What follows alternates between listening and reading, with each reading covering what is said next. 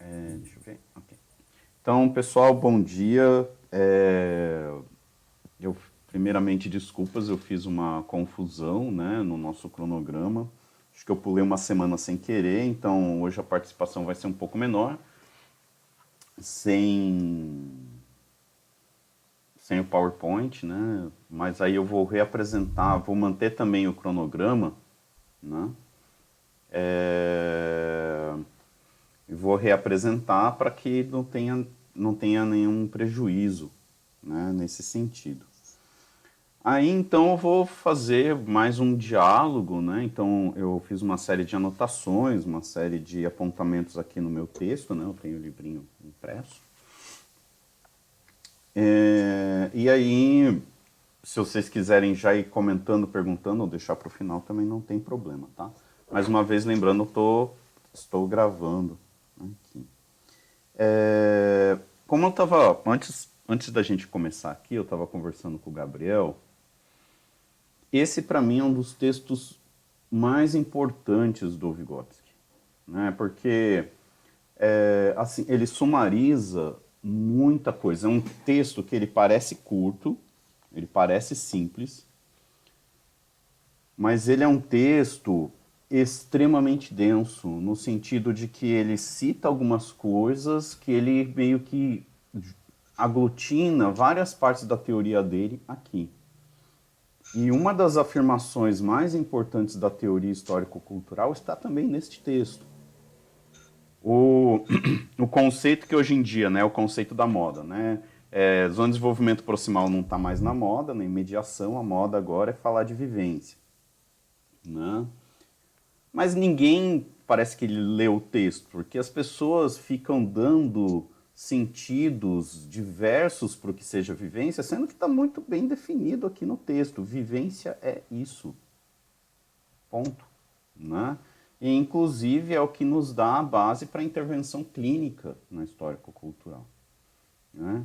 Então, é, é, é, é um texto curto, é um texto até meio confuso, mas ele definitivamente é um texto muito importante. Né? É, também, é, como eu estava conversando um pouco antes, esse é um texto muito problemático historicamente. Porque desse livro todo, como eu, eu falei no nosso primeiro encontro, esse livro todo ele só estava disponível em russo até 2018 primeira tradução dele. Maria. É, aconteceu agora, né? Em 2018. E em inglês aconteceu acho que 2020 ou 2021, não lembro. Antes não tinha. Mas o que, que acontece? O Valsner e o Van der Veer, é, eu acho que no Vygotsky Reader, eles traduziram é, essa aula específica, a quarta aula, traduzida como o problema do meio mas ficou meio que passado batido. Né? É, por quê? Porque em inglês você tem um problema de tradução para vivência. Perejivani. Né? Que não tem tradução. Aí eles traduziam como emotional experience, experience, né? experiência, experiência emocional, lived experience, né? experiência vivida mas nenhuma dessas traduções em inglês carrega o que o Vygotsky queria passar. Então foi um texto. E aí, quando a galera nos anos 2000 percebe, nossa, quando ele fala da questão emocional, né, de, de unidade, emoção e cognição, ele está falando dessa tal dessa experiência emocional, dessa tal dessa perigivane. E aí eles foram ver que essa, essa esse conceito ele estava meio que escondido né, em várias obras do Vygotsky. Aqui no Brasil a gente tem problemas também, esse texto só foi traduzido. Antes da tradução do livro completo, apareceu uma versão em português, em 2010, de um pessoal da USP, que tem um erro gravíssimo. Né? Então, Vygotsky ele fala da questão da vivência refratar o meio. O que, que isso significa? Né? O que, é uma refração? Então, você, quando você olha por exemplo, está olhando dentro de uma piscina, as coisas dentro da água estão meio distorcidas, né? elas estão deslocadas. Né? Foi refratado pela água. né? Que nem a capa do disco do Pink Floyd, né? Entra a luz pelo lado do prisma, inclusive o Vygotsky fala do prisma aqui, e sai a luz dividida do outro lado. Ou seja, o prisma muda a luz. Né? E nessa tradução de 2010 eles traduziram como reflexo. Reflexo é cópia. Né?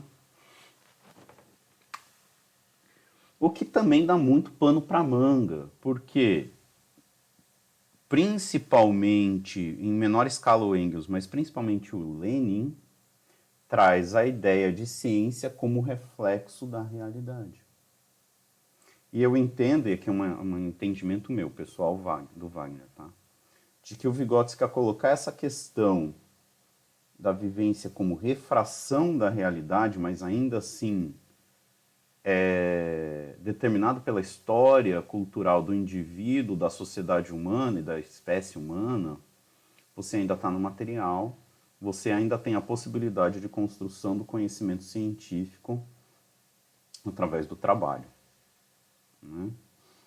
Então vejam, vejam que assim, né, só de comentar do texto as coisas que foram, foram surgindo, né? Então esse é um texto que com certeza ele merece muitas releituras, muitas questões, né? É, tem muita coisa para a gente trabalhar aqui. Eu acho que parte do, da nossa tarefa enquanto psicólogos né, é, é avançar e construir além do que está colocado aqui pelo Vygotsky. Né? Então, vou, vou comentar aqui as minhas anotações e depois a gente, vai, a gente pode comentando durante isso. Né? Então, assim como ele fez com a hereditariedade, né, ele vai falar, olha, a pedologia não vai estudar o meio por si só, assim como a pedologia não estuda a hereditariedade por si só. Mas qual que é a importância, qual que é o papel né, do meio no desenvolvimento? Então esse meio não é um meio absoluto, que é inclusive a crítica né, que é feita no final e é a crítica que o Leontiev vai fazer ao Vygotsky. O, o Leontiev, no texto de 1936, que ele chama o Vygotsky de idealista, é por causa desse texto também. Esse texto da quarta aula. Então vejam que é um texto assim cheio das... Né? Então é, é, é esse meio, ele é um meio relativo, Relativo a quem? Ao desenvolvimento da criança. Esse é o ponto central, a ideia central desse texto. A forma como o meio atua no desenvolvimento depende da relação que a criança estabelece com esse meio. O resumo do texto é esse. Né? Mas disso Vygotsky vai tirar algumas conclusões muito importantes. Então vamos lá. Após ele começar o texto, então, com essa afirmação, né, o que, que é o meio para a pedologia, ele vai começar a trazer as leis. Né? Não está escrito certinho primeira lei, segunda lei, mas ele apresenta seis leis de desenvolvimento nesse texto. Mas a primeira lei qual que é?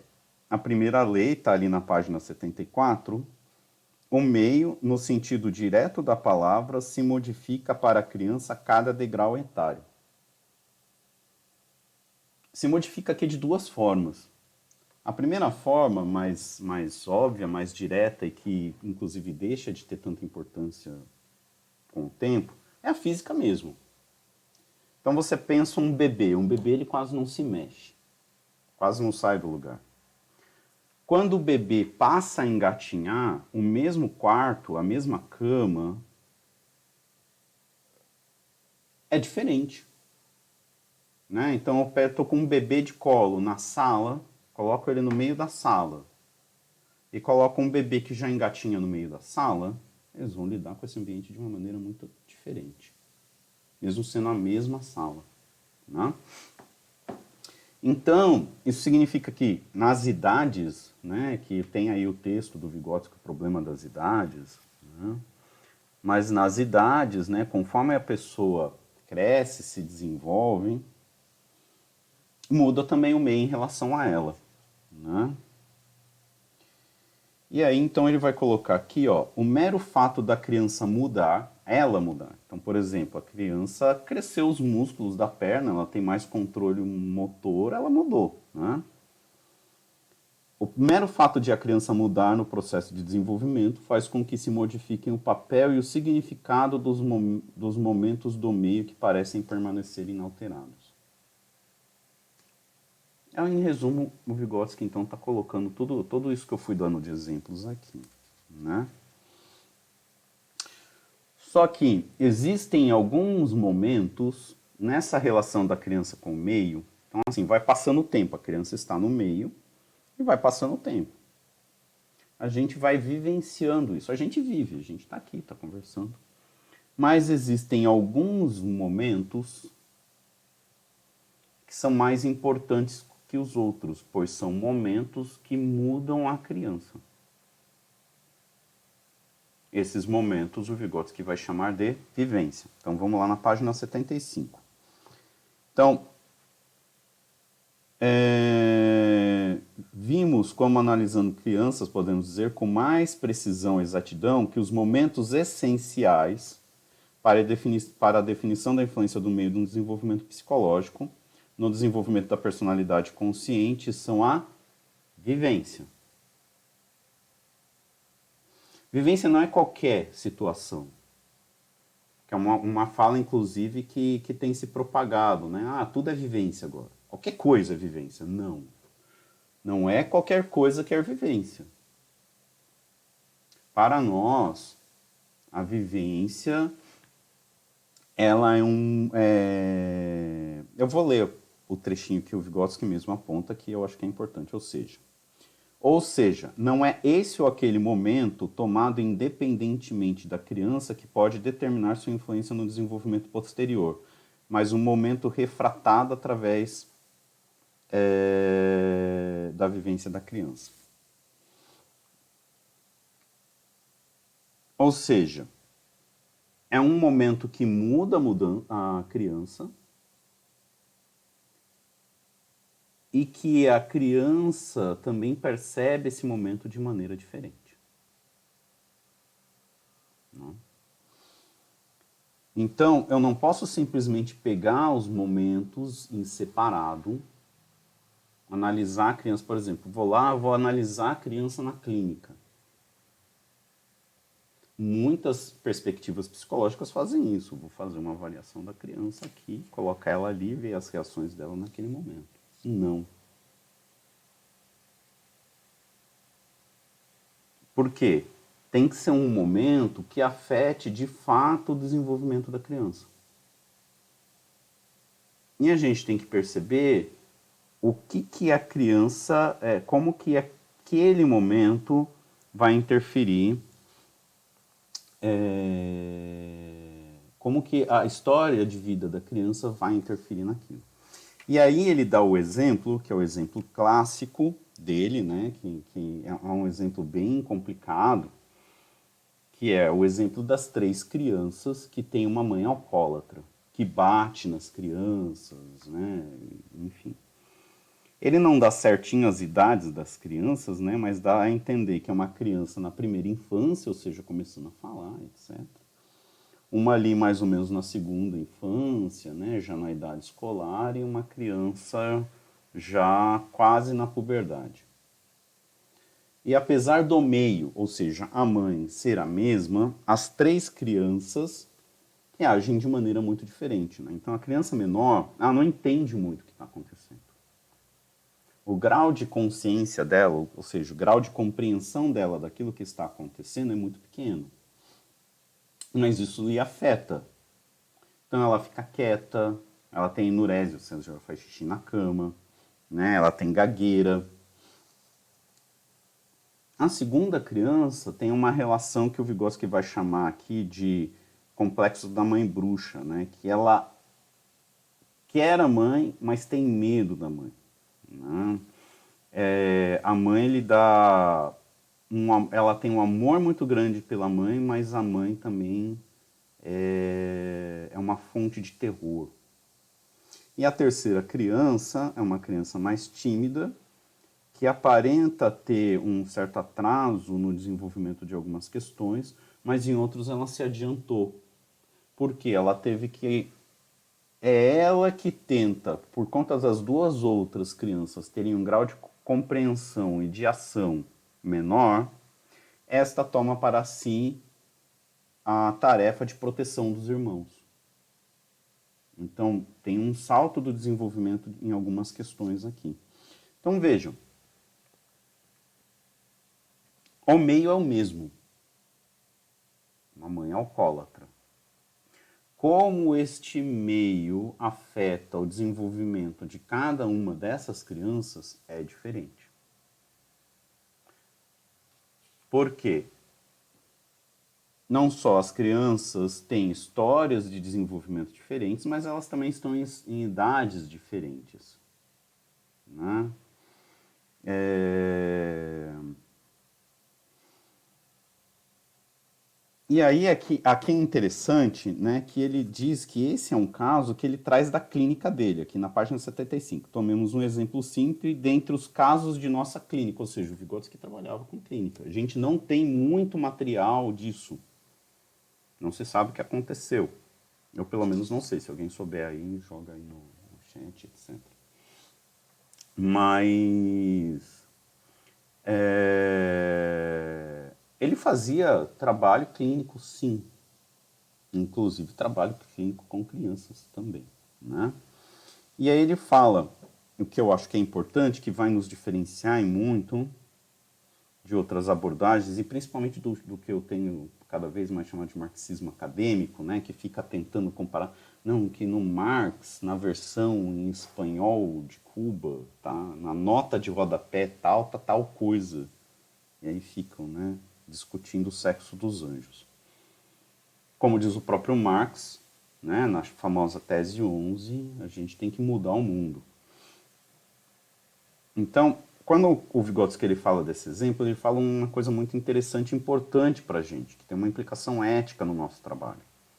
Quando se toma esse exemplo, e de exemplos assim está repleta a experiência de um pesquisador que se ocupa de material concreto. Ou seja, o objetivo do Vygotsky não é ter uma laurea acadêmica, né, produzir artigos, né, estar bem relacionado. Não. O objetivo dele era transformar a vida das pessoas. Então, não é que a teoria, que isso que acontece muitas vezes as pessoas, ah, como é que eu aplico tal conceito do Vygotsky na realidade?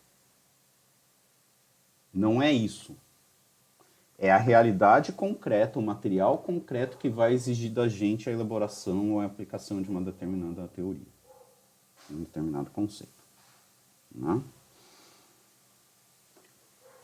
Então, a hora que ele, é, ele, ok, a gente tem esse problema concreto, então a gente vê aqui que o meio é o mesmo, mas é diferente. Assim como ele falou, olha, a hereditariedade ela é a mesma, mas ela também é diferente. Tem momentos diferentes, ela vai ter pesos diferentes no desenvolvimento.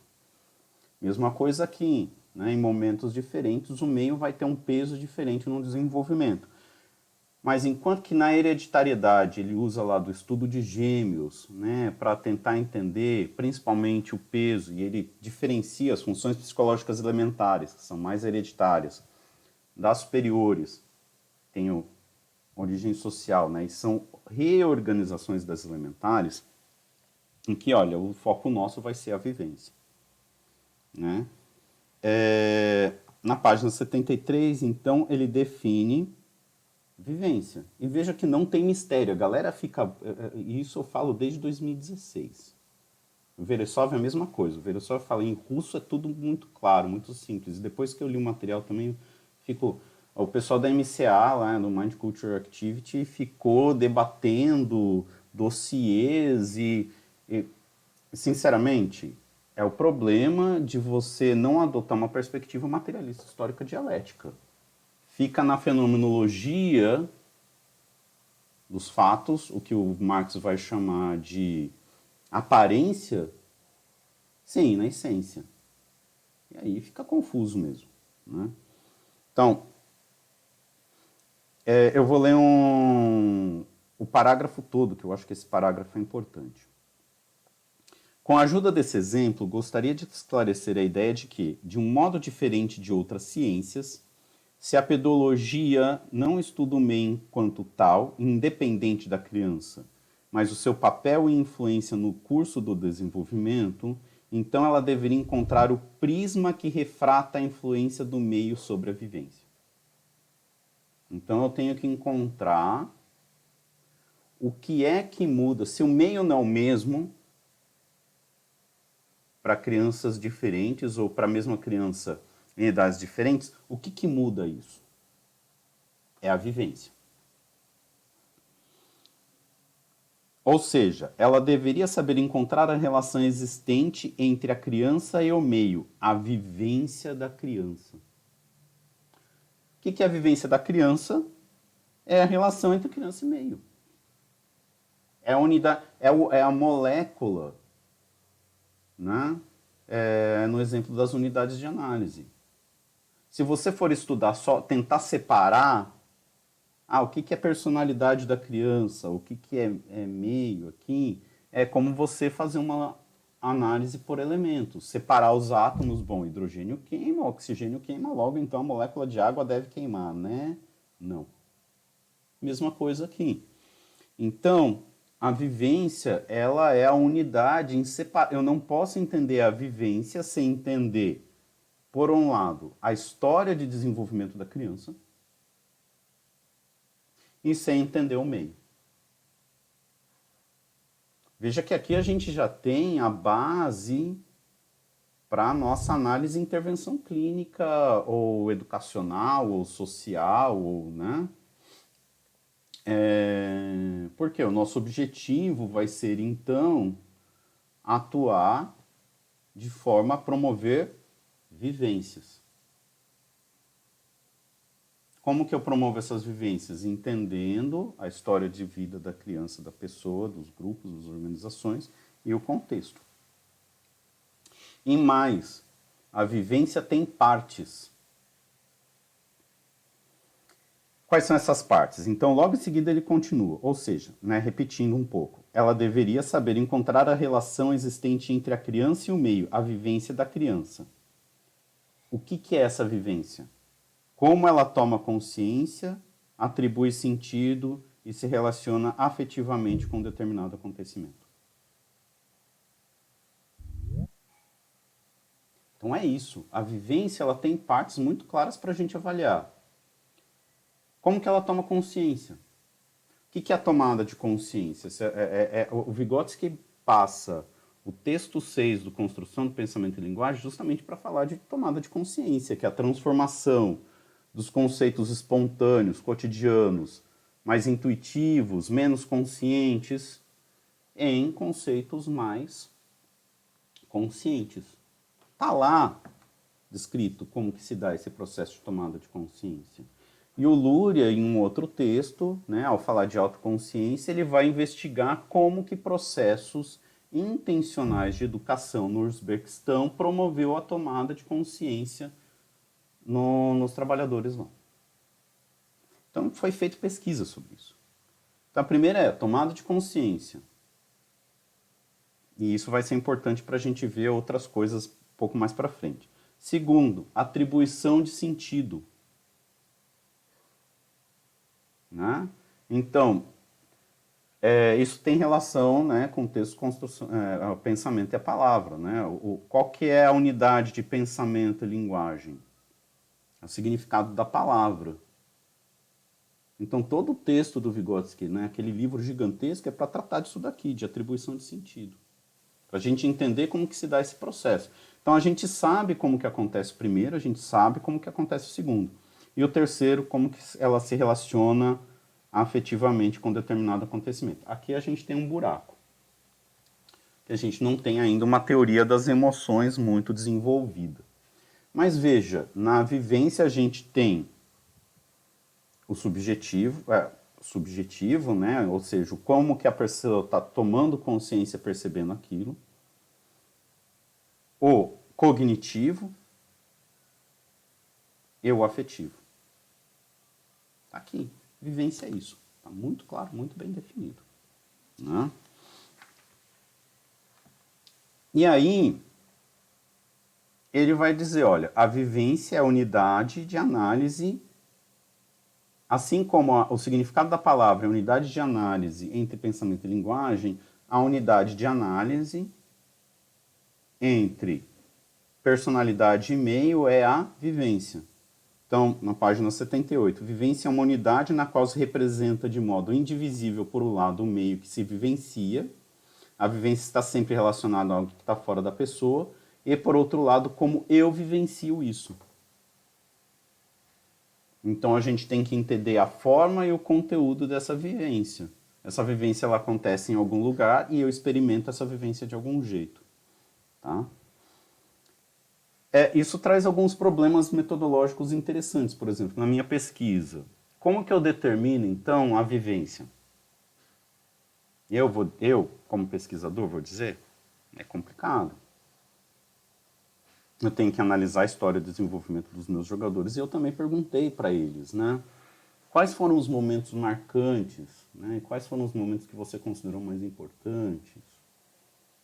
O que, que você me diz sobre isso? Que é justamente tentar resgatar na minha pesquisa para analisar quais são esses momentos, como eles se apresentam e qual é o seu conteúdo. Né? Então, dessa forma, sempre lidamos com uma unidade indivisível das particularidades da personalidade e das particularidades da situação que está representada na vivência. Então é isso. Né? É, é, a gente não pode separar essas coisas. E aí o que é interessante é que assim, a gente não vai estudar tudo o tempo todo. Então, Ok, mas então como que eu vou determinar quais são o, o que, que eu vou estudar, né? O meu caminho de investigação para minha intervenção.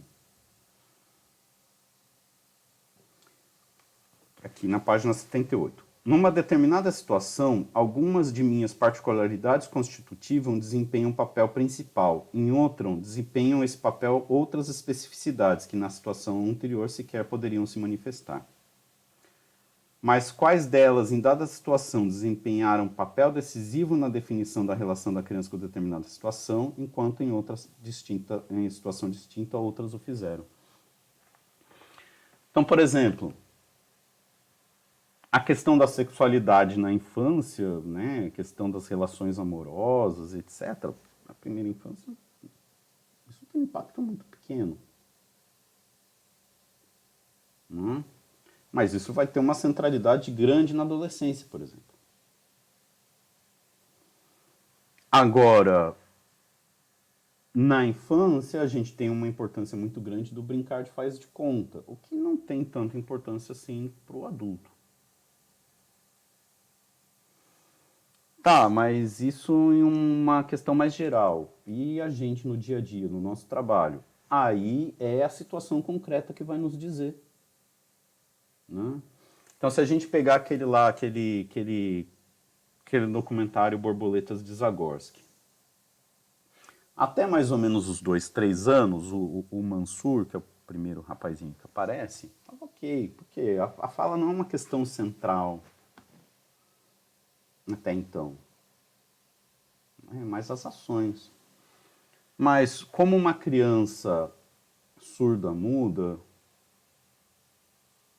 como é que a gente vai lidar com isso?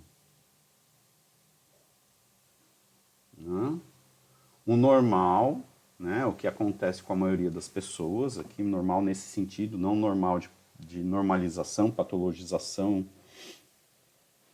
seria a questão da fala. Fala falada. Qual que vai ser o nosso foco? O tato. Porque Inicialmente, a única forma de comunicação que nós vamos ter com essa criança é o tato, contato.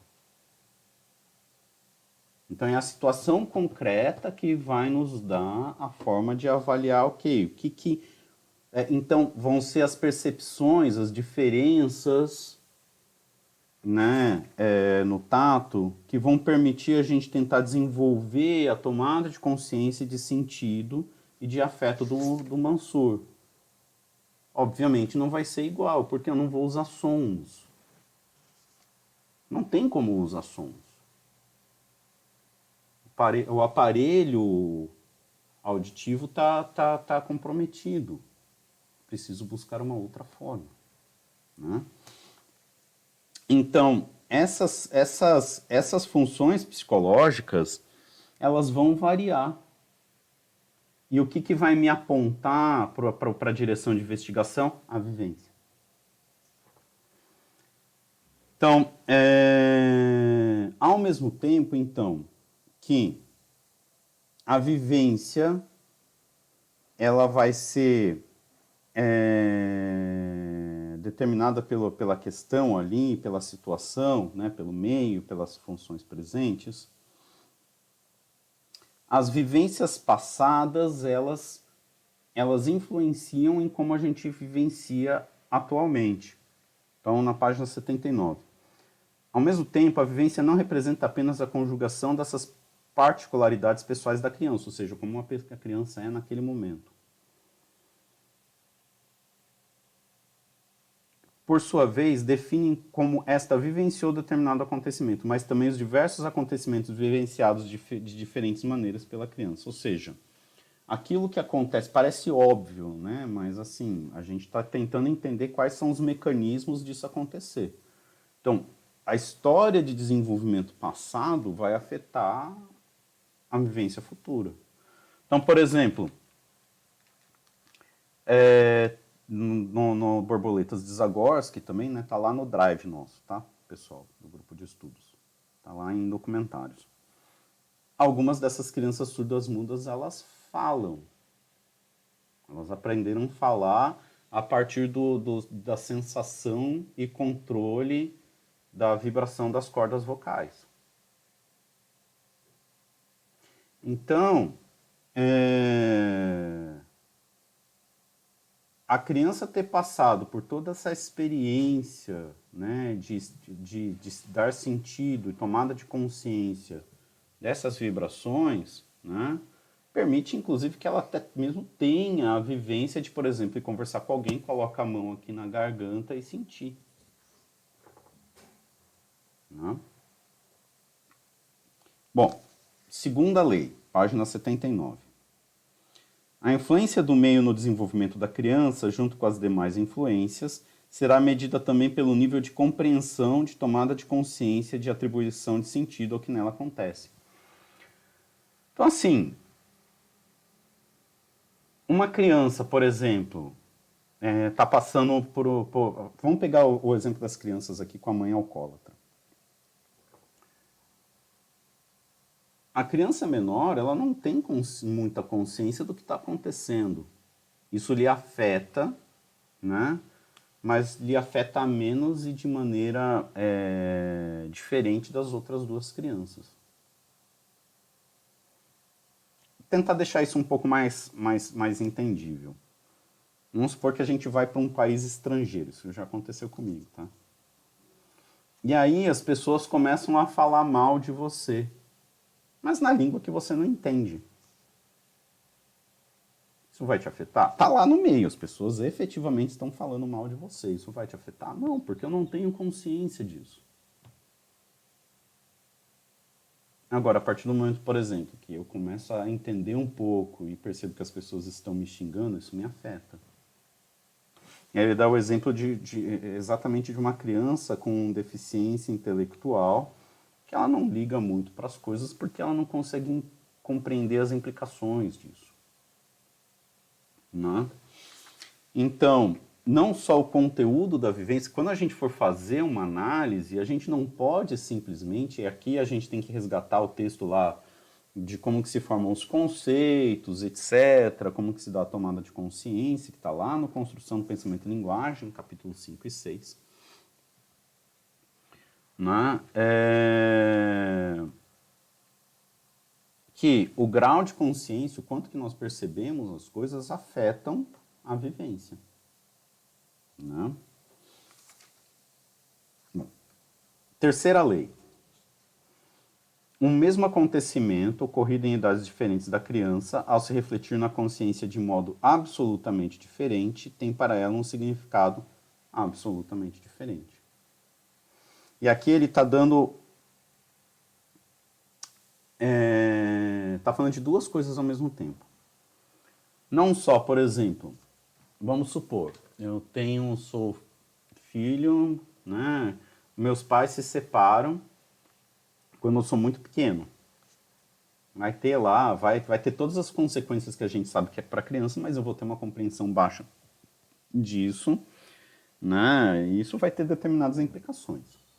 Passa um tempo, né? Eu continuo com um dos cuidadores, esse cuidador entra em uma outra relação e depois de um tempo tem, vamos supor, tô lá já lá na adolescência e tem um outro divórcio. Vai ser igual da primeira infância? Com certeza não. Né? Então, o mesmo acontecimento, ele não, vai, ele não vai ser refratado da mesma maneira. Não vai ser vivenciado da mesma maneira. Porque os sentidos que eu estou dando para isso são diferentes. E não só isso, e aqui também está um pouco a chave da psicoterapia. Quando eu me lembro dos eventos, como que eu dou sentido para eles também muda. Por quê? Essa lembrança, ela também pode ser uma vivência, ela também pode ser causadora de mudanças no desenvolvimento. O que, que vai na vivência? Tomada de consciência, atribuição de sentido e relação afetiva. se eu tenho uma relação de consciência, né, se eu tenho uma consciência maior do que está acontecendo, eu dou um sentido diferente para isso, compreendo melhor. Né? É, o Vygotsky dá até um exemplo muito interessante é, em outro texto, que ele fala o seguinte: se eu jogo xadrez e sem uma estratégia diferente para o jogo de xadrez, o jogo de xadrez é diferente, mesmo que as posições das peças sejam as mesmas eu vou jogar diferente. Então, de certa maneira, o nosso objetivo aqui, né, por exemplo, na educação, é, uma, é, é mais no sentido de possibilitar com que as crianças tenham vivências que possibilitem o desenvolvimento do pensamento, das emoções, etc. Já, por exemplo, no contexto social, talvez o nosso objetivo seja mais promover vivências que promovam tomada de consciência social, né, etc. Na clínica, vai ser no sentido de mudar como que essas experiências passadas são refratadas na nossa consciência atualmente. Então veja que esse texto nos dá a, a base teórico-metodológica para várias das nossas intervenções. É... E aqui é interessante porque o significado da palavra, né, como que a gente dá sentido para as coisas, o Vygotsky ele vai apontar né, como que parte desde o pensamento sincrético, passando pelo pensamento por complexos e acabando com, com, o pensamento por conceito, mas como que isso não é automático, tem a questão de já ter o, muitas vezes o, o significado da palavra é, já no social, né, e assim por diante. Bom, e ele fala inclusive disso, né, que a criança pequena ela não trabalha com conceitos como nós os chamamos, né, ela trabalha com complexos. Por isso ela entende menos, né? Ela tem uma relação, quando a gente fala mais concreto, geralmente é uma questão mais visual, né, mais mais presente ali. Quarta lei, na página 82. Em diferentes etapas do desenvolvimento, a criança não apresenta uma correspondência totalmente adequada às ideias do adulto. Isso tem a ver com a terceira lei e principalmente com o desenvolvimento do pensamento. Apesar de a gente dizer sempre né, que criança não pensa igual ao adulto, a maioria das pessoas, e aqui incluo psicólogos, pedagogos, professores, tratam as crianças como adultos. Então, o significado de algo para a criança não é o mesmo significado do adulto. Por quê? Depende da forma, né, da lógica que a criança usa, se é uma geralmente por complexo, o adulto espera-se que, que, que trabalhe já com conceitos, né? E vai estar muito mais próximo à experiência pessoal da criança. Né? É... Que é diferente da experiência pessoal do adulto. Então não é a mesma A gente não pode dar o sentido, interpretar a vivência da criança a partir da nossa perspectiva. Por quê? Porque daí, né, seria eu pegar a minha história de vida para analisar a vivência da criança. Eu não vou chegar ao que de fato a criança está vivenciando. Eu não vou chegar de fato ao que está causando aquela questão. Né? Bom, e isso vai ter algumas implicações muito, muito interessantes, né? porque aqui a gente começa a ver que para um psicólogo, para um professor, para um pedagogo, é, para trabalhar nessa perspectiva, ele tem que entender de dialética. Que isso significa? Significa entender que a realidade está em movimento e que o pensamento também deve estar em movimento. Porque à medida que a criança vivencia, isso muda ela e transforma as próprias as próximas vivências dela. Então, o que é certo num momento não vai ser em outro. O que é certo para uma criança não vai ser para outra. Por isso que tem-se um problema muito grande em você fazer análises baseadas em características feno, é, fenomênicas né, ali do fenômeno e por quantitativo. Traduzindo, é complicado você fazer uma avaliação causal das coisas a partir de testes, é, é, não dos testes em si, mas do resultado do teste, em comparação com outras crianças. Isso apenas nos diz o quanto que aquele fenômeno é generalizável, quanto que aquilo acontece com outras crianças, não nos diz exatamente por que, que ele acontece. DSM e CID não são descrições dos mecanismos de causalidade, são convenções de nomenclatura, ou seja, é simplesmente um bando de médicos que se juntou e resolveu chamar aquele conjunto de comportamentos de um determinado nome e achar que aquilo é uma patologia. É isso. Então, se a gente quer de fato melhorar a vida das pessoas, seja promovendo a educação, né, na educação, seja através da, da prática social, dos movimentos sociais, seja na clínica, esse não é o caminho. O caminho é tentar descobrir o que de fato está acontecendo. Né?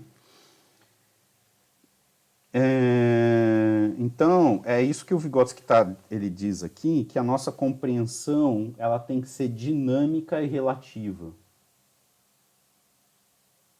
Mas sempre pautada no concreto, no real. São os materialistas históricos dialéticos, né? Aí já está quase... Não, não está quase acabando, não. Mas eu vou tentar dar uma adiantada, que senão a gente não vai ter muito tempo para debate. É...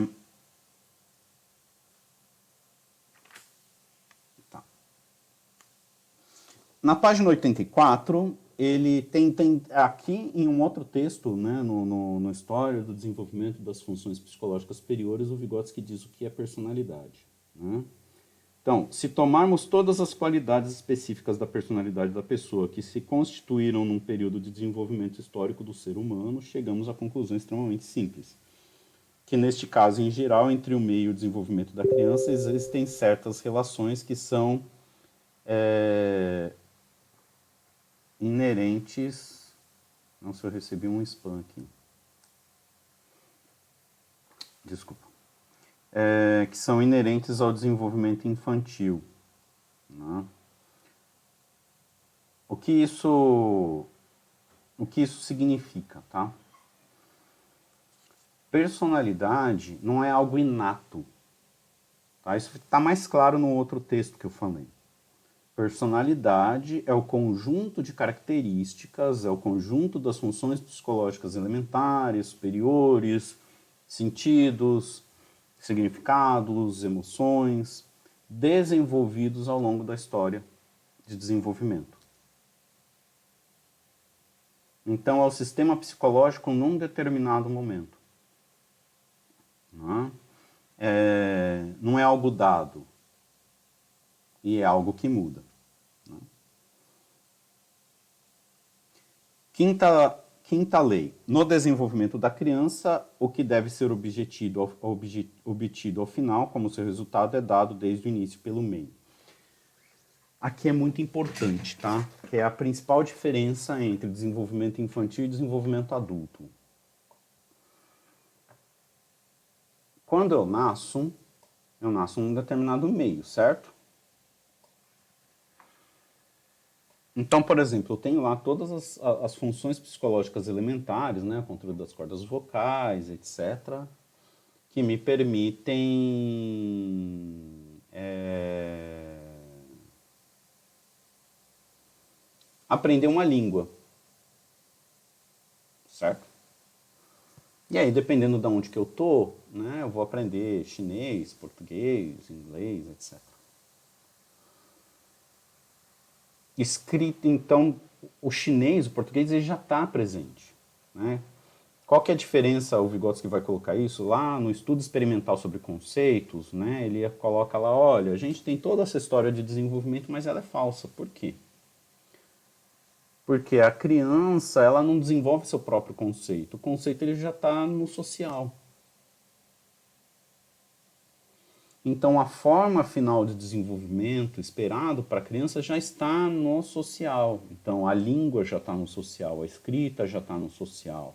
Né? Pensamento, a forma de pensar já está no social. Então é esse, e ela já está em relação com isso, né? Desde que a criança nasce, mesmo que ela não fale, não tenha capacidade ainda de falar, os pais falam com ela em português, numa língua específica. Né? E esse é um dos motores do desenvolvimento. No adulto, você não tem. É, quando você chega, por exemplo, Einstein, né, ele não tinha contato com a teoria da relatividade. Ela não existia. Então, o que, que vai explicar o desenvolvimento do adulto? A imaginação e a criatividade que vão ser o motor, inclusive, de acordo com o Vygotsky, do próprio desenvolvimento da sociedade. Está lá no, no, texto Imaginação e Criação na Infância. Né? Então essa é uma questão muito importante. A criança ela tem um ideal que guia ela, o ideal aqui no sentido de modelo. Né? É... E essas formas ideais elas surgem. Então, por exemplo, até a nossa espécie tem aí uns 230, 300 mil anos de idade. Né? Tem, tem uma discussão boa, mas pelo menos 230 mil anos. Então, em termos de funções psicológicas elementares, praticamente nada mudou nesse tempo. Mas até mais ou menos 12 mil anos atrás, a gente não tinha escrita. Até mais ou menos uns 40 mil anos atrás, a gente não tinha desenho. Alguém inventou isso. Mas a partir do momento que foi inventado, isso serve de modelo para as outras pessoas. A gente não precisa reinventar a roda. Mas uma questão importante, e aqui é uma crítica direta que o Vygotsky faz ao Piaget e várias abordagens naturalísticas. A história de desenvolvimento da criança não copia a história de desenvolvimento da humanidade.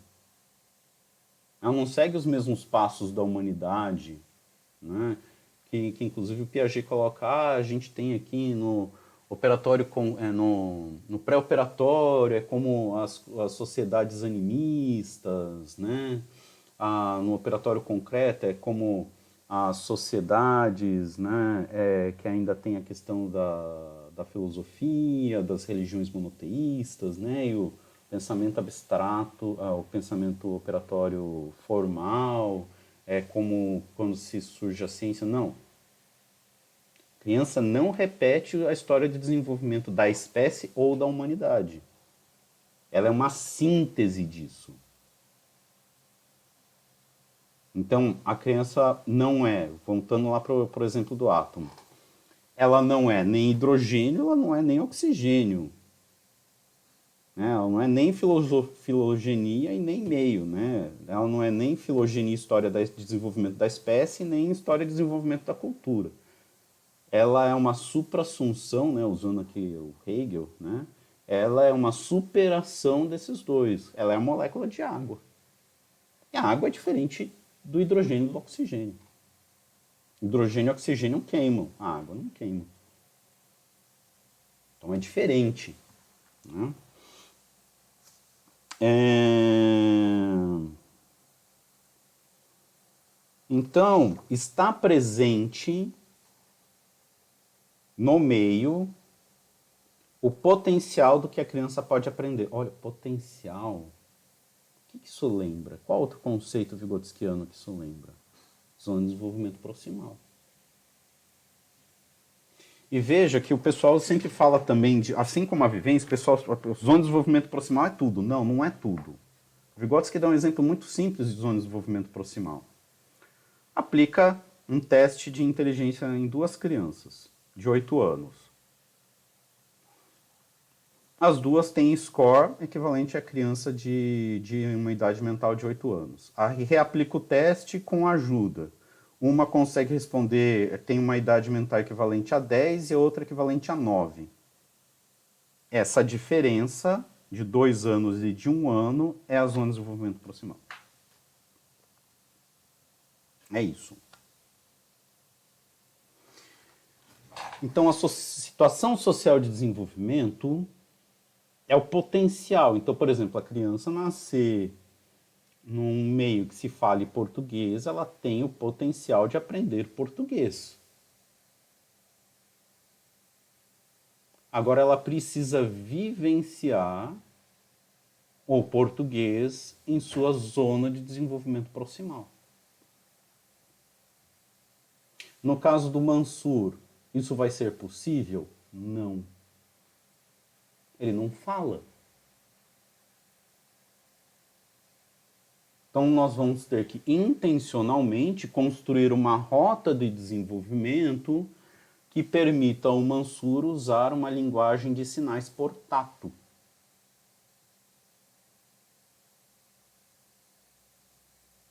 É isso.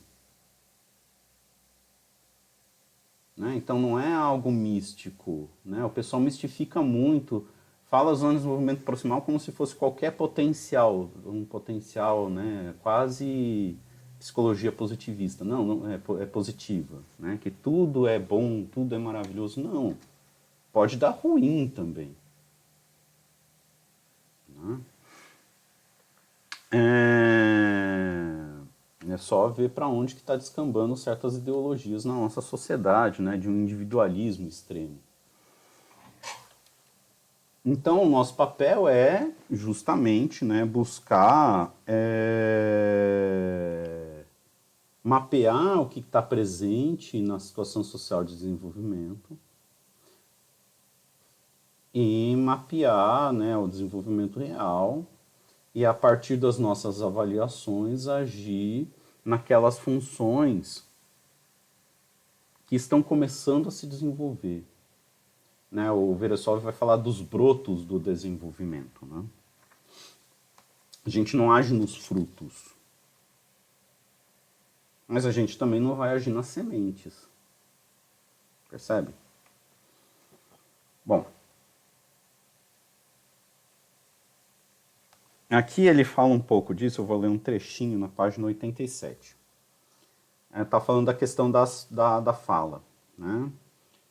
Essas palavras compõem uma parte do diálogo dela com a mãe, da criança né, com a mãe, que já domina a forma ideal de fala que deverá surgir apenas ao final do desenvolvimento. Uma criança de um ano ou de um ano e meio de vida pode dominar essa forma ideal, isto é, dominá-la de modo simples, imitá-la? Não pode. Será que uma criança dessa idade movendo-se do primeiro ao último passo progressivamente, pode adaptar sua forma inicial a essa forma final? Sim. Pesquisas demonstram que é isso, na realidade, o que acontece. Consequentemente, no que se refere ao desenvolvimento da personalidade e de características especificamente humanas, as funções psicológicas superiores, pensamento, linguagem, escrita, né? memória voluntária, atenção voluntária, imaginação, isso significa que no desenvolvimento da criança, o meio se apresenta no papel de fonte de desenvolvimento. Isso é fundamental. O meio não é fator, como, por exemplo, coloca mesmo o pessoal que se diz sócio-histórico, né, principalmente os co-construtivistas. Né? É, o desenvolvimento é um fator, mais um. Não.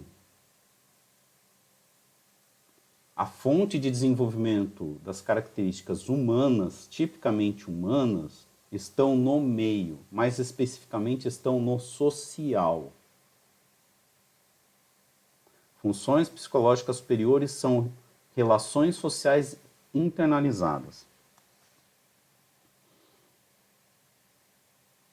E aí ele vai dizer que, olha, aqui ele traz um debate interessante, que é o seguinte: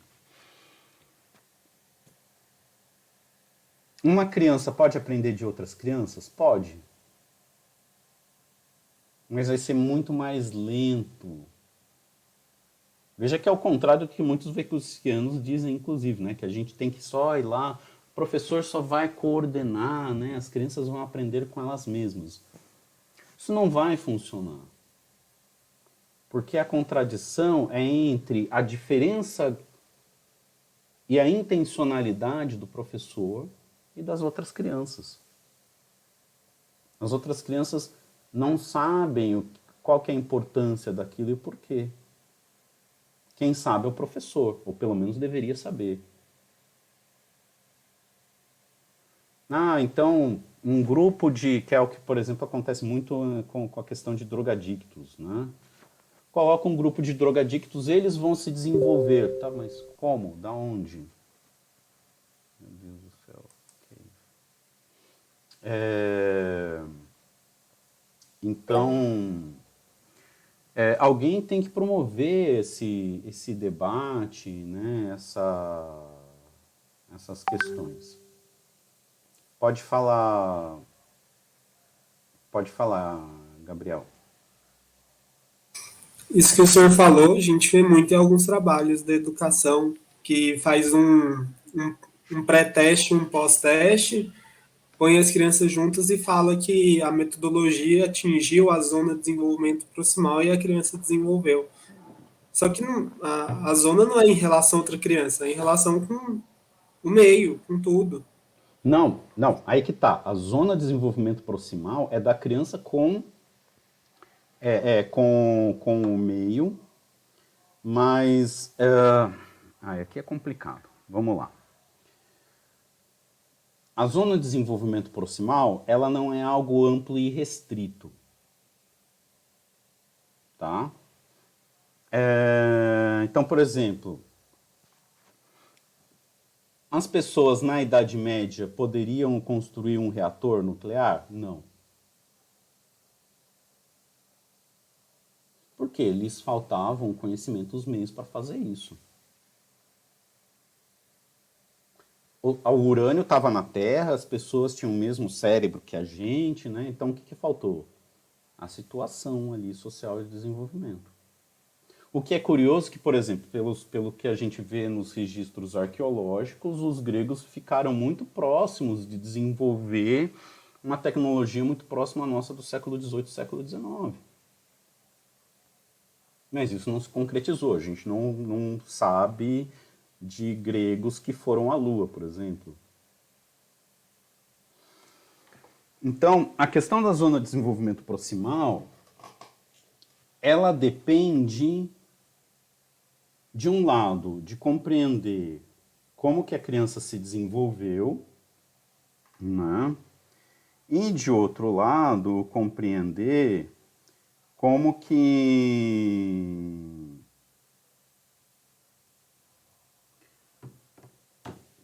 qual que é o nosso objetivo. Ah, a gente quer formar uma, uma, uma criança cidadã. O que, que significa ser cidadão? Ah, a gente quer uma criança que saiba do básico. O que é o básico? Uhum. Ah, não, então a gente tem que ter uma coisa mais prática. A criança tem que saber cozinhar e saber de impostos. É isso que vai garantir então o desenvolvimento da qualidade de vida dela e da sociedade. sendo que já tem inclusive pesquisas apontando que educação financeira não melhora a qualidade de vida. Por quê? Porque é falta de dinheiro. A falta de dinheiro não é saber como gastar o dinheiro, é uma questão de relações de produção social. Né? Então, a zona de desenvolvimento proximal ela é sempre específica de alguma coisa. Então, o Vygotsky ele aplicou um teste de inteligência, de raciocínio, e ele viu nesse teste, em relação a essa função psicológica, isso. E aqui tem um erro. Porque se você faz essa análise, a, a, a, zona de desenvolvimento proximal, ela se fala de uma, ela fala de uma função. Mas desde 30, o Vygotsky fala, é um erro considerar o desenvolvimento como desenvolvimento de uma função. Mais importante é a mudança das relações entre as funções.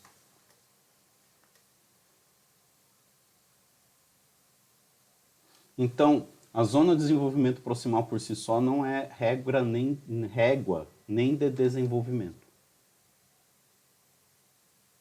É o primeiro passo para uma estratégia de intervenção complexa.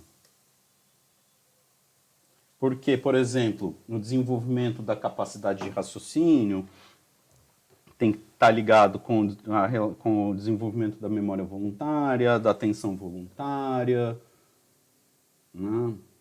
Uh, e assim por diante. E aí, para estudar cada uma dessas relações, eu vou ter que encontrar outras unidades de análise. Que o Vygotsky não nos apontou, nós não temos. E nós não sabemos como que ele fazia várias das suas intervenções clínicas. A vivência, ela nos dá um parâmetro de todo, mas veja que eu não posso simplesmente usar a vivência como um método de avaliação de zona de desenvolvimento proximal, porque a vivência ela não fala de uma função. Eu tenho uma função que ela pode estar até aparecendo mais. E eu posso usar a vivência para promover o desenvolvimento de certas funções, mas com certeza a vivência ela não expressa uma única função, ela é sempre uma questão da personalidade, ou seja, do sistema psicológico como um todo. Não. Deu, ficou, ficou meio claro isso? Não ficou muito confuso? Acho que ficou muito confuso. Vou tentar responder melhor. A gente avalia a criança com ela mesma. Ok? É, mas essa criança ela não está sozinha, ela está sempre em relação com o outro este outro tem que saber para onde que ele está querendo levar o desenvolvimento dessa criança.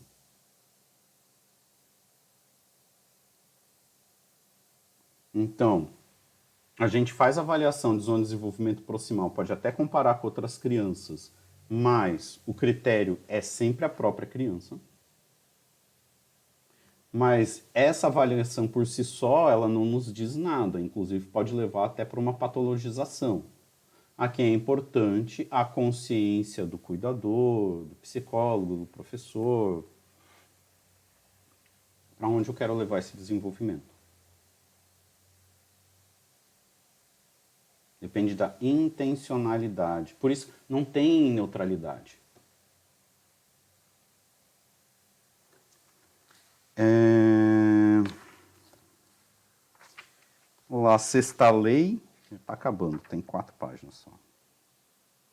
O meio se apresenta como fonte de desenvolvimento para as formas de atividade das características superiores especificamente humanas. Né? Isso eu já falei, né?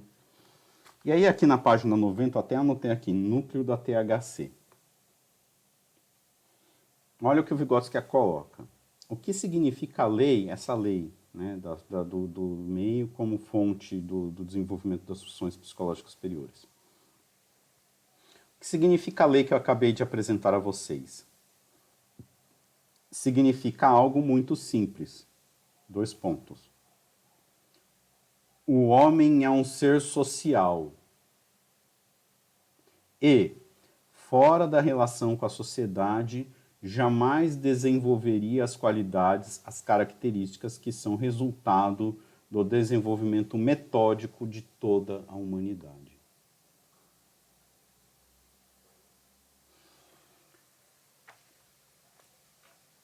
O centro de toda a teoria histórico-cultural está aqui.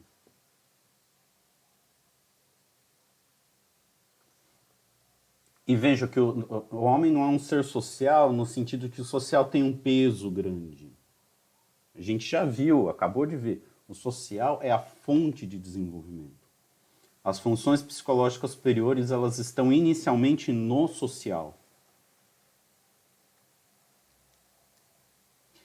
E o que, que determina o social? As relações de produção.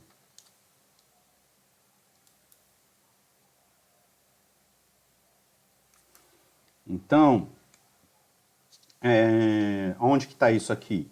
Resultado do desenvolvimento metódico de toda a humanidade, ou seja, desenvolvimento da forma de agir, forma de produzir de toda a humanidade. Então, é, não adianta eu tentar promover o desenvolvimento de uma criança em isolado. O projeto de desenvolvimento tem que ser um projeto social. Falando diretamente, se não mudar nossas formas de relação de trabalho, só vai aumentar a depressão e a ansiedade. É isso.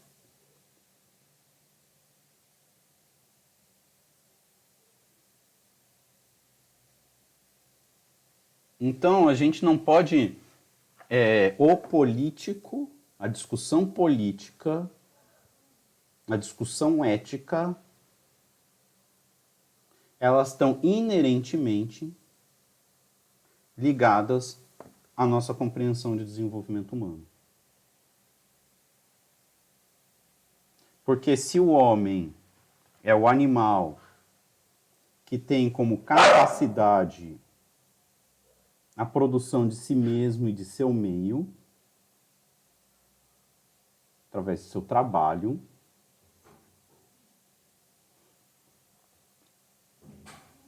Então nós temos que lutar pelas formas adequadas de trabalho, ou seja, lutar contra a exploração do homem contra o homem.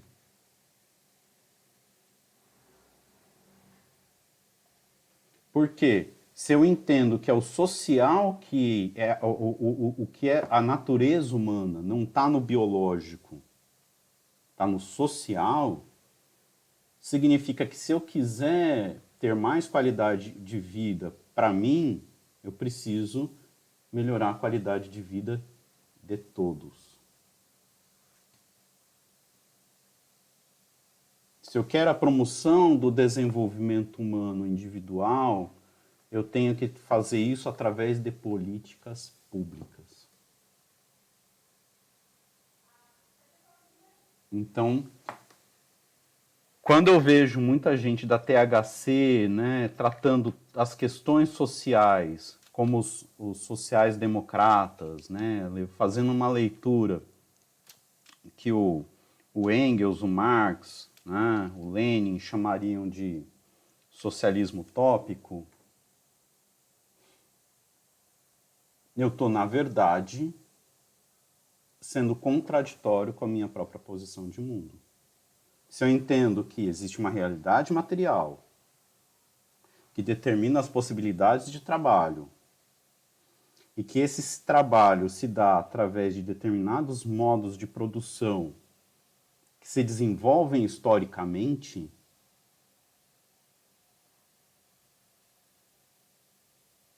então a forma eu posso até interferir no micro, na pessoa. Mas esse é um chamado um paliativo. Vai resolver a questão? Não. Como que eu de fato promovo o desenvolvimento? Eu de fato promovo o desenvolvimento através de políticas públicas.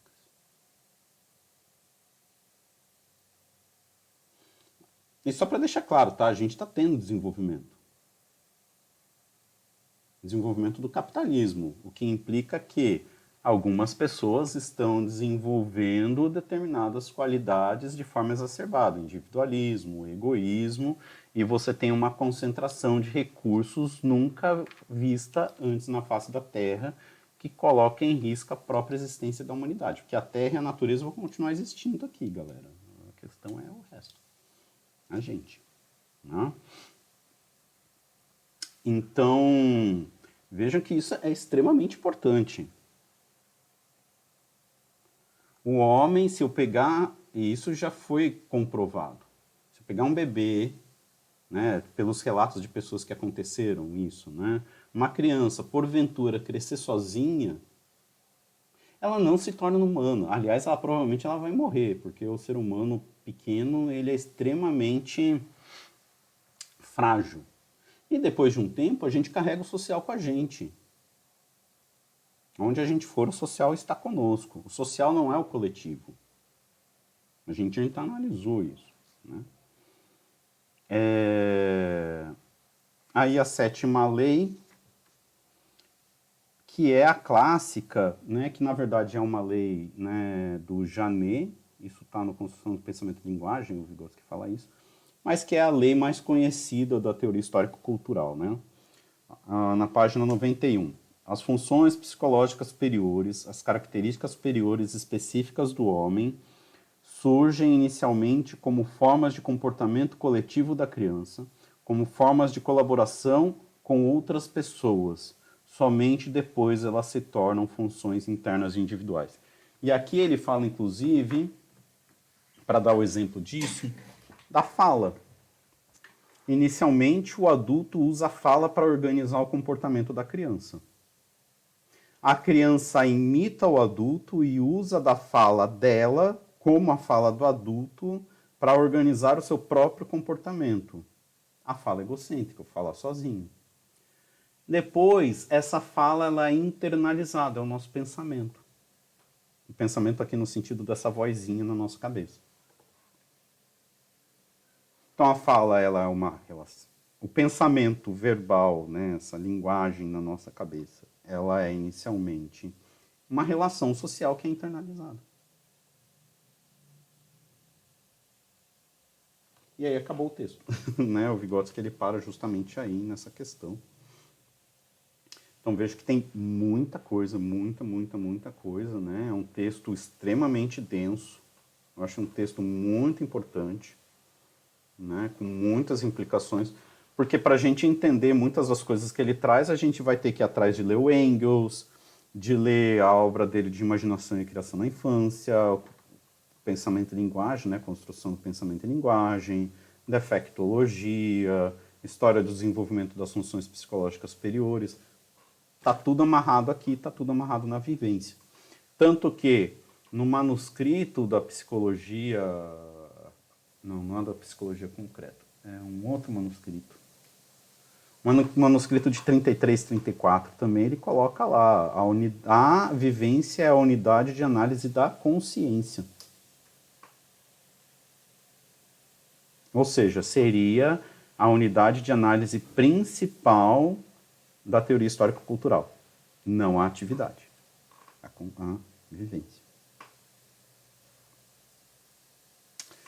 isso aí, pessoal. Perguntas, comentários, críticas. Eu falei bastante. Fala, Cleide. Bom dia. É, quando o professor fala de vivência, me parece que tá, está subjacente a, a questão das crises. Eu, eu, queria saber se é por aí mesmo. Me parece que há uma relação vivência, né, entendida então como um, um prisma, pode gerar a crise ou a crise pode gerar uma vivência? Eu, eu, não sei se faz sentido isso, se o professor pudesse falar um pouquinho. Então, a, as crises, né, são os momentos, então, por exemplo, uma das primeiras crises. Uma criança começa a andar. Então, ela tem a mão livre, né, e com, consegue andar. Isso gera toda uma questão, toda uma reestruturação das relações da criança, né, que é, muda tudo. Inclusive para os pais. Né? Quem tem criança nessa idade sabe, tem que pensar onde que coloca a faca, tem que amarrar a gaveta, né? Então, assim, é a forma como a, a vivência são são fatos, são acontecimentos que acontecem. Inclusive dá para contar vivências, tá? A vivência é... a crise, as diferentes crises, que aqui no texto o Vygotsky vai falar das idades, né? Ele vai, vai falar, olha, em diferentes idades a criança tem vivências diferentes. Ou seja, como a criança vivencia as crises vai, vai variar de, né, de, de idade para idade. E sim, determinadas vivências podem desencarretar crises e vice-versa. Né? A gente tem uma relação dialética dessas duas questões. Por isso que é necessário o pensamento em movimento. Então, a questão, por exemplo, que eu dei lá da sexualidade. É... A questão da sexualidade varia muito e, e, pode ser que tenha um acontecimento, uma vivência, né? De repente aí um de forma boa ou ruim, né? Ou talvez um primeiro beijo, algo assim, desencadeia toda uma série de mudanças, para melhor ou para pior. Né? É, aí no caso da questão dos interesses dos adolescentes, né? Res consegui responder? Sim. Uhum, obrigada. Que a, a, as crises, elas são, de certa maneira, elas são abstrações, né? A gente abstrai as crises. A gente olha no passado de desenvolvimento e a gente percebe as crises, né?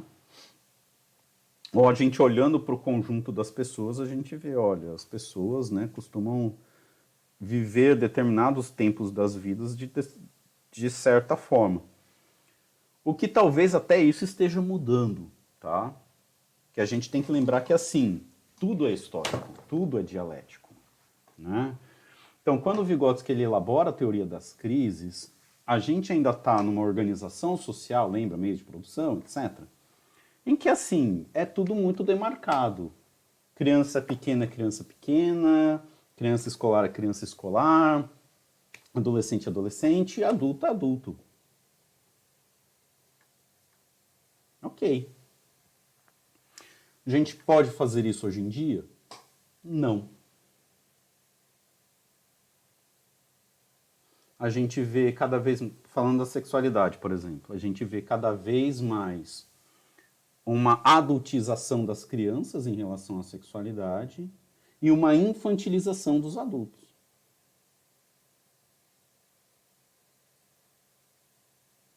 A gente tinha como marcas das crises, por exemplo, a saída da escola e a entrada no emprego. Né? A gente não tem mais isso. A gente está sempre estudando, sempre trabalhando. A partir do ensino médio, as crianças já estão estudando e trabalhando.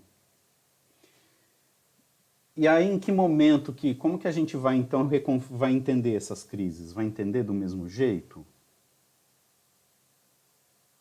A escrita era uma questão que, na história da humanidade, ela tem 12 mil anos. Na história do Brasil, da minha geração, aí eu tô com uns 40 anos, da minha geração, os avós da nossa geração, a maioria eram analfabetos. Em compensação, a geração depois de mim já nasceu na internet. Já. Eu lembro, a fase pré-internet me marcou muito. Eu lembro que era, ah, eu tenho que pesquisar um livro, eu tenho que andar fisicamente até a biblioteca. Procurar não é jogar no Google, é abrir gaveta por gaveta e ficar olhando nas fichinhas para ver o que, que, tem na biblioteca, ler o conteúdo do livro e ir até o livro fisicamente.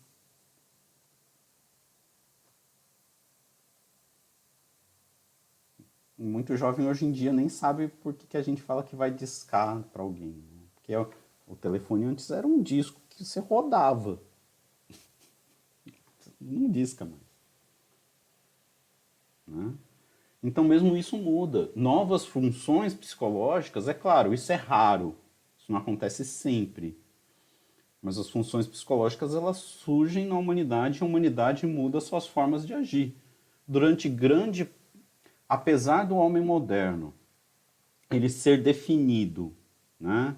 Tudo o que a gente conhece por humanidade ser definido por relações de classe, então você tem uma classe que manda e uma classe que obedece de várias formas, né? Seja via escravidão, feudalismo, capitalismo.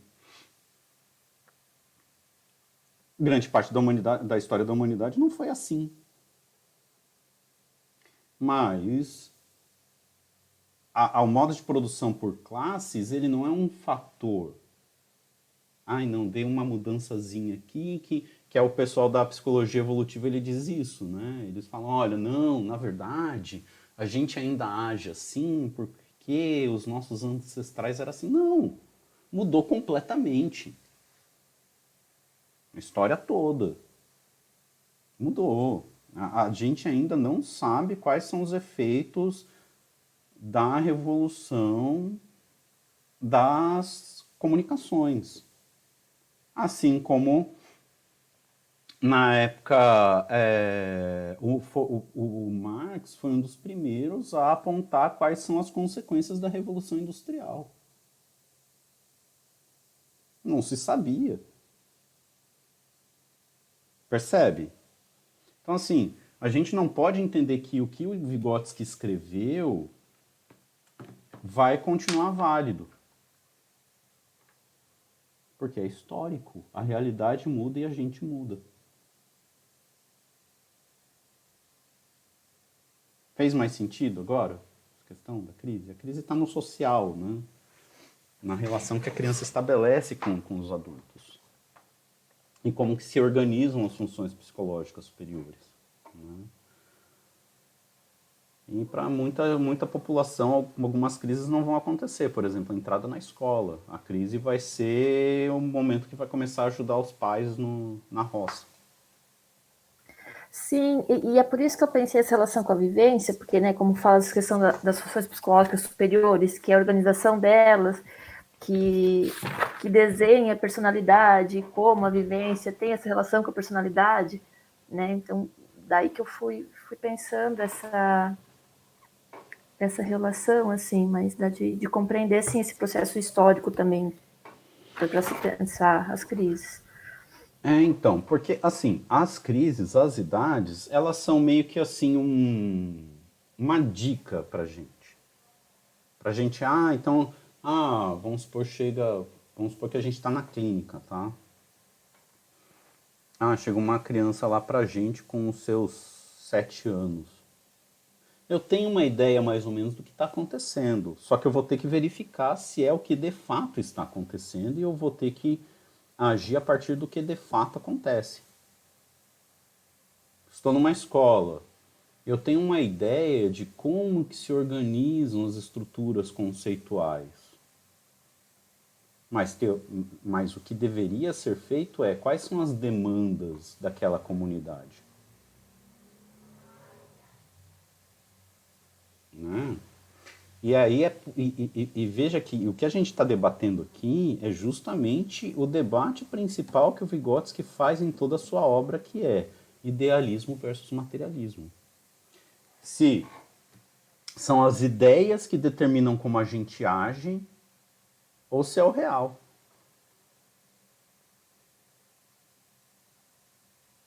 E ele fala, é o real.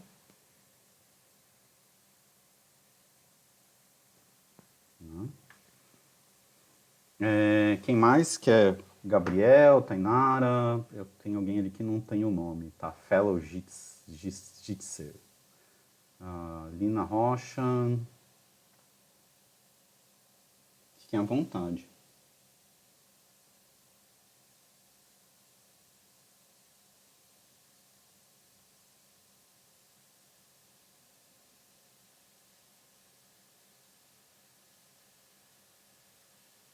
Ok, então. acho que, acho que a gente vai encerrando então, pessoal. É... Esse texto eu já li, reli ele várias e várias vezes. Sempre que eu releio ele, eu encontro alguma coisa.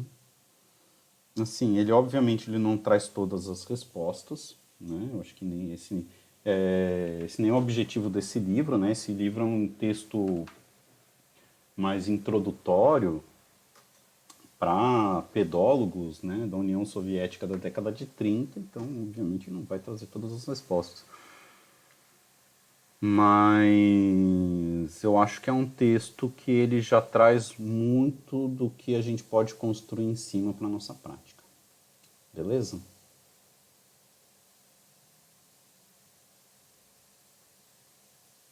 Então, Beleza. Então tá bom. Pessoal, então, desculpa mais uma vez, desculpa a minha confusão. É, eu vou pedir para Paula apresentar, sábado que vem vai ser o mesmo texto, tá? Segunda-feira é, eu vou apresentar de novo. É, só que aí eu vou ver se vai ser essa segunda ou se na outra. A gente conversa lá no grupo do WhatsApp. E daí eu vou acertar o cronograma, tá? Desculpa, de verdade. Isso aí, pessoal. Então, tudo de bom. Até mais. Tchau, tchau. Tchau. Tchau, prof. Tchau.